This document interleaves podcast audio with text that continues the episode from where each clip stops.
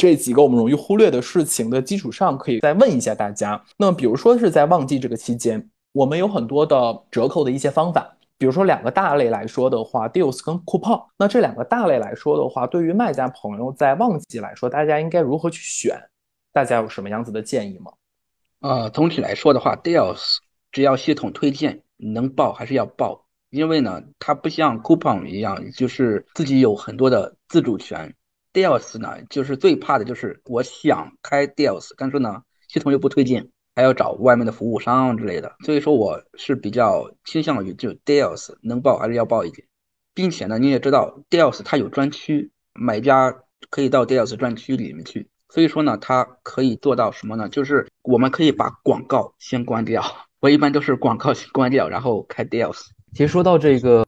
deals 还是 coupon 是吧？像我们的话，我们可能在旺季的时候，更多的产品可能会选择是 coupon。像 coupon 的话，你就算产品没有评论，它也能够使用，并且提报也没有说很多复杂的流程，是整个使用是非常方便的。而且 coupon 它也会有独有的一个营销页面，在商品的一个详情页面上，它还会有一个比较醒目的一个活动标签，就是直接点击它就可以直接减价使用了，在结账的时候它就自动去计算这个折扣了啊，使用也是非常方便的。当然，并不是说我们不会去使用这个 deals，deals 的话，我们也是会使用的。就是说，一些利润相对来说比较高的产品，然后一些库存相对来说比较多的产品，再或者说一个利润高，一个库存多，并且说我们有这个计划，希望能够通过这一波流量去把这个产品给直接打起来，并且再配合其他的手段去把这个产品给稳住，那我们也是可以去报这个 deals 的。这个会比我们去想方设法的去做一些站外，可能带来流量更加直接，带来的效果也会更加直接一些。我我也想说一下，就是我也比较同意刚才那个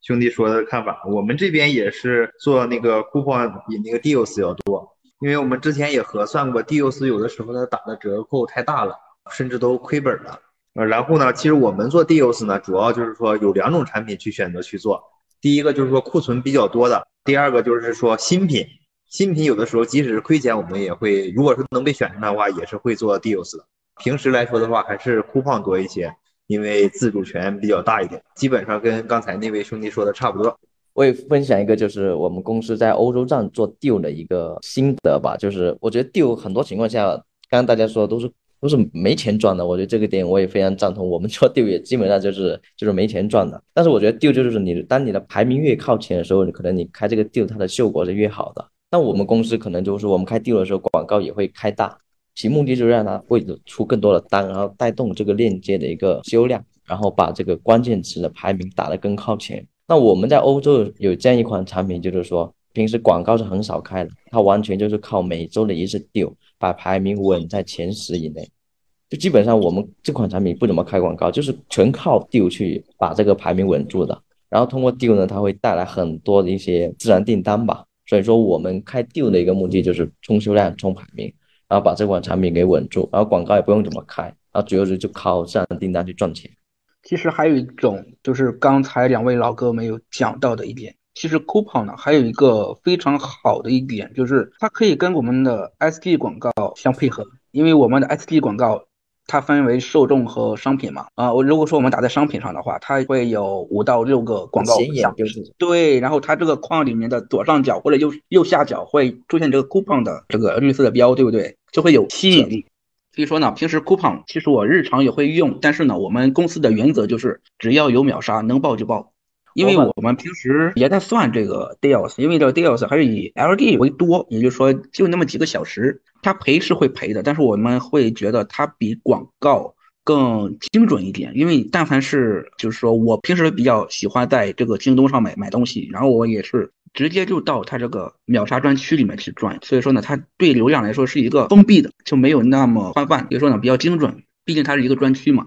我本来以为软类同学会坚定的站在我们 Dios 的这个立场，当然啊，他也是提到了 Dios 他能报就报的这样的一个原则。但是我广告这件事情其实是没有对跟错了，它不是非黑即白的这样的一个事情。但我觉得从刚才几位卖家的我们朋友们的分享里面来看的话，其实 deals 跟酷酷胖的话，会看每个人大家的一个需求。那如果说大家在所在的类目竞争激烈比较大的时候的话，尤其是在旺季这个期间，在这种流量很大、很加持的一个情况下，大家会去选择说，在同品类的里面把某一些商品我继续给它做大做强，以降本增效，还是说在这个类目里面我新开辟其他的商品？甚至说，可能我是不是要在这个类目以外，我再去开辟一些其他的我这样的一些商品或者类目呢？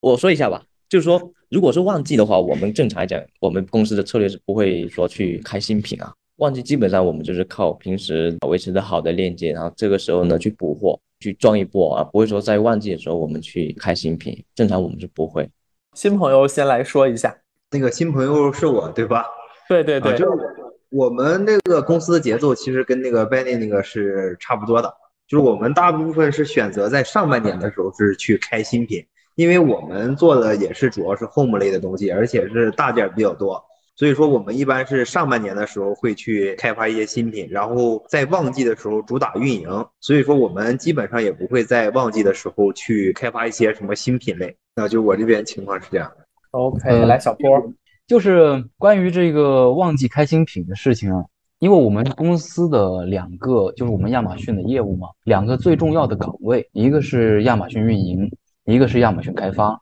那开发这个岗位它既然存在，它总不能不干活吧，是吧？所以我们正常来说，在旺季的时候，这个产品开发的这个节奏仍旧是在正常跑的，因为对于我们的产品开发来说，它每个月都有每个月需要完成的这个目标。他必须得达成了他这样一个绩效标准，他才算完成他的这个工作任务嘛。这个产品开发，那既然说每个人的一个成效啊，他的一个产出都是比较固定的嘛，那你说一个产品开发，他一个月只能说开出这么多款产品啊？如果说我们把整个产品开发的节奏全部都放在上半年了，那下半年这个产品开发那岂不是很闲了？所以我们正常来说，在每个月都会有稳定的会有这个产品在进行开发，但是呢，开发的侧重点会有不同。就比如说，我们在上半年一月份到三月份的时候，我们会考虑开一些夏季类的产品和普款类产品。普款产品呢，是我们是一直在打的一些产品，而夏季类产品呢，是为了准备四月份到八月份之间这一段时间比较有流量的一些产品。打这个流量，然后呢，等到三月份之后嘛，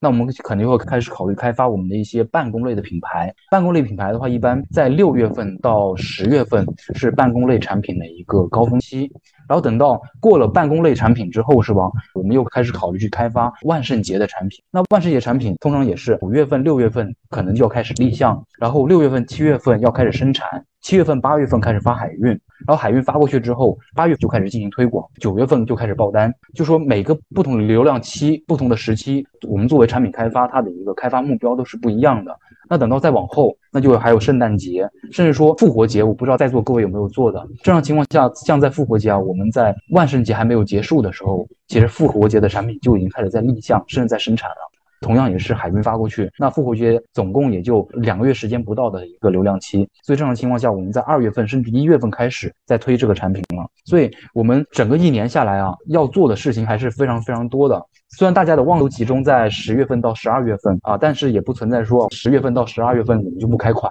啊，这是我们的一个情况。哎，那我说几句吧。对，实际上你看啊，我们说这个选品啊、开发，实际上每个月。就像刚才两位老师我就说的啊，其实每个月我们都有指标的，因为我们的公司的管理一般都是阿米巴模式，就是说它分不同的小组，每个小组都有开发人员，对吧？有运营，有美工，他每个人每个月都会有指标，都在做这些事情，并不是说因为你是旺季了啊，你就疯狂的去做什么事情，去开发或者说不开发了。然后第二个呢，就是说我们一般的财年是以六月份为主，就是说从今年的六月到明年六月，这是一个财年。